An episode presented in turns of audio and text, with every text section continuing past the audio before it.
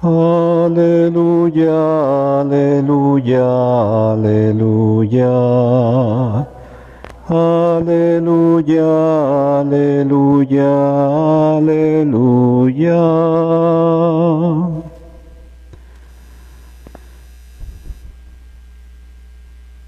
El Señor esté con ustedes.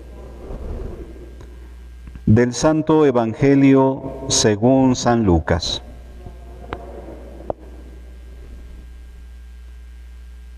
En aquellos días Jesús dijo a sus discípulos, lo que sucedió en el tiempo de Noé, también sucederá en el tiempo del Hijo del Hombre. Comían y bebían, se casaban hombres y mujeres, hasta el día en que Noé entró en el arca. Entonces vino el diluvio y los hizo perecer a todos. Lo mismo sucedió en el tiempo de Lot.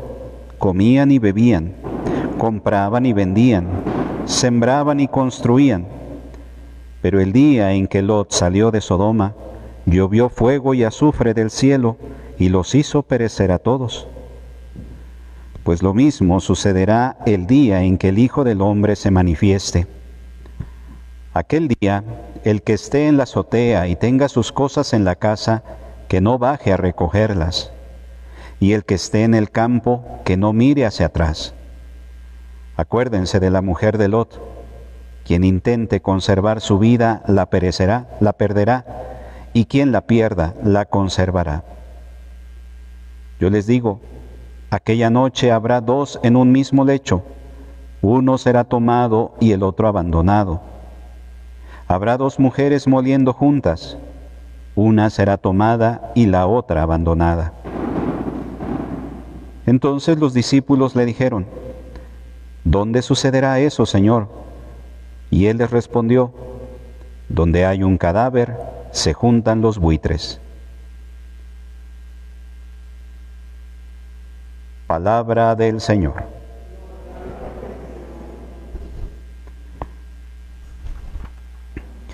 Queridos hermanos, conforme nos vamos acercando al final del año litúrgico, la palabra de Dios tomando estos textos del Evangelio, quieren ponernos en alerta hacia lo que vendrá al final de los tiempos.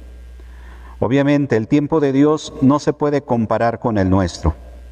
Cristo dice todas estas cosas no para que entremos en pánico, en miedo ante lo que ha de acontecer, o tratar de vaticinar el tiempo en el cual sucederá esto de acuerdo a nuestro tiempo. Primero hay que entender que el tiempo de Dios y el tiempo nuestro caminan en un modo muy distinto. Nosotros nos regimos por la consecución de los días, pero delante de Dios no sabemos en realidad cómo es el modo del tiempo. Dice en los Salmos, mil años en tu presencia es un ayer que pasó, un día en la presencia del Señor equivaldría a miles, a mil años en la vida del hombre. Finalmente, lo que Cristo quiere enseñarnos no es a que nosotros entendamos un momento preciso de la historia en que acontecerá la venida del Hijo del Hombre. Lo que Él quiere que tengamos bien en cuenta es de que ese acontecimiento llegará en un momento de la historia, que no es algo que está solamente supuesto, sino que es una realidad.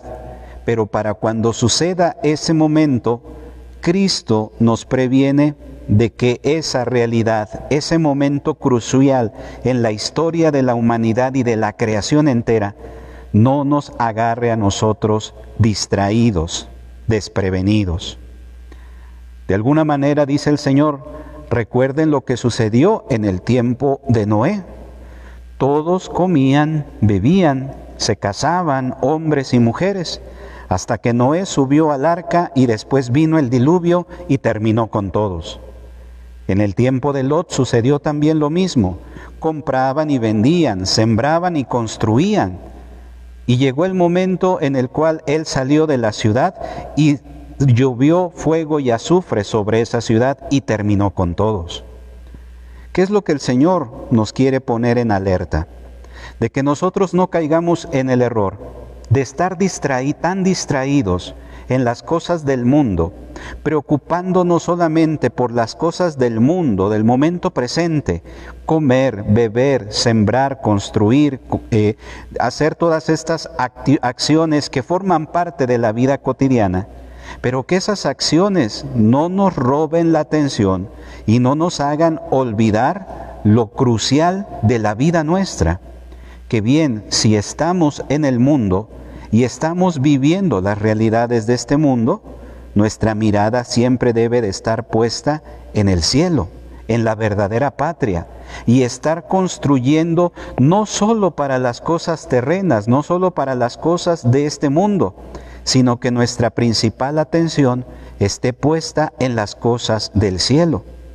Que no sea que ese momento nos llegue a nosotros en un momento distraídos, en un momento tan inmersos en las cosas del mundo, que suceda una cosa inesperada y que a final de cuentas podamos, podamos caer en el riesgo de quedar abandonados de esos dos que estarán en un mismo lecho, de esos dos que estarán moliendo.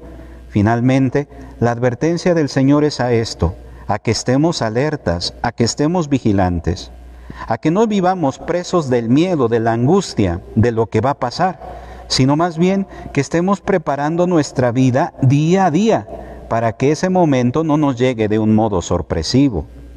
Obviamente a cada uno de nosotros nos llena de miedo, quizá nos, llega nos llena de angustia el pensar en nuestra propia muerte, el pensar en el momento en el cual el Señor nos llame a su presencia. ¿Por qué nos llena de miedo si podemos día a día estar viviendo de tal manera preparados que cuando ese momento llegue, no llegue de modo sorpresivo a nuestra vida.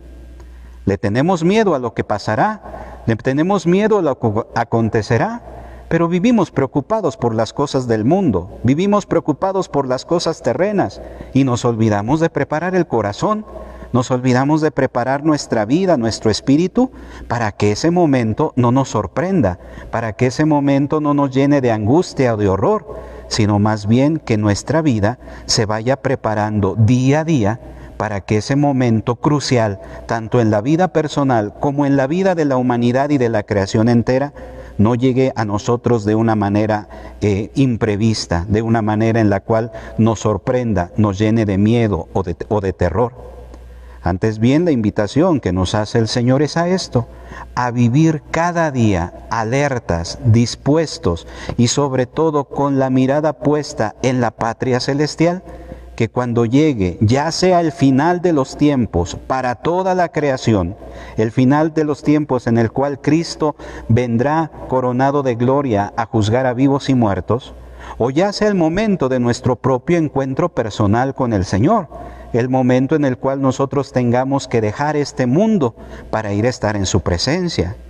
No sabemos ni el día ni la hora, pero lo que sí Cristo nos está previniendo es de que ese día no nos sorprenda distraídos y no nos sorprenda tan inmersos en las cosas del mundo sin construir las cosas eternas que pueda ser para nosotros un día de contrariedad un día de perdición, un día en el cual corramos el riesgo de quedar abandonados por no haber sido previsores, por no haber preparado nuestra vida del modo en el cual lo teníamos que hacer para ese momento en el cual tengamos que presentarnos ante el Señor. Pidámosle, hermanos, al Señor esta gracia de estar vigilantes, alertas, no vivir presos del miedo y de la angustia, sino el que verdaderamente espera y anhela a Cristo, vive de tal manera que ansía que llegue ese momento, pero mientras llega, está preocupado por cumplir la voluntad, el querer de Dios en cada circunstancia de su vida. Que el Señor nos permita, queridos hermanos, estar vigilantes y alertas para que ese día no nos sorprenda a nosotros y que ese día estemos cada uno preparados para el encuentro con el Señor. También el día de hoy la iglesia, de un modo muy especial para nuestra iglesia diocesana de Chilpancingo, Chilapa, es un día de especial alegría. Hoy estamos celebrando el martirio de nuestro santo mártir Margarito Flores, un santo de nuestra tierra, un santo tasqueño que vivió de tal manera, aunque sea de muy corta edad su vida, su tránsito por este mundo, pero lo vivió de tal manera que supo entregarse a Dios y supo dar testimonio con su propia sangre de su amor y su fidelidad a Cristo. Un hombre tasqueño que vivió su buena parte de su vida aquí, se formó en nuestro seminario de Chilapa, de donde posteriormente fue también formador, y después fue invitado por parte del obispo de ese tiempo a ser eh, párroco en la parroquia de Atenango. Y en ese, en ese transcurso de llegar a esa parroquia fue interceptado por aquellos que eran los perseguidores de la iglesia en ese tiempo de la persecución religiosa. Fue tomado preso y en el pueblo de Tulimán fue fue, fue tomado ahí para que muriera, para que entregara su vida. Él que se convierte como un testimonio para todos nosotros de entrega y de fidelidad.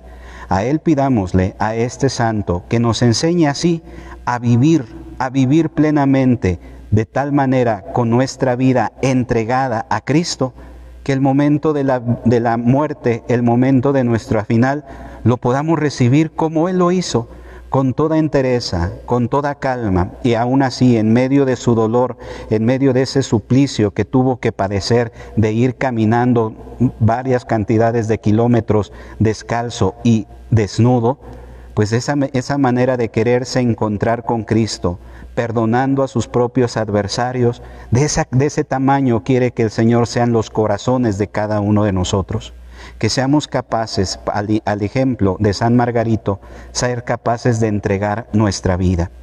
Hoy que lo celebramos, hoy que recordamos ese día de su martirio, 12 de noviembre de 1927, pidamos por su intercesión que Él se convierta para nosotros en ejemplo de vida, que nos enseñe a entregar verdaderamente nuestra vida a Cristo, que sepamos ser generosos en la entrega, en el servicio a los demás y que como Él podamos alcanzar un día la gloria, la gloria que Él mereció gracias a esa sangre derramada por amor a Cristo.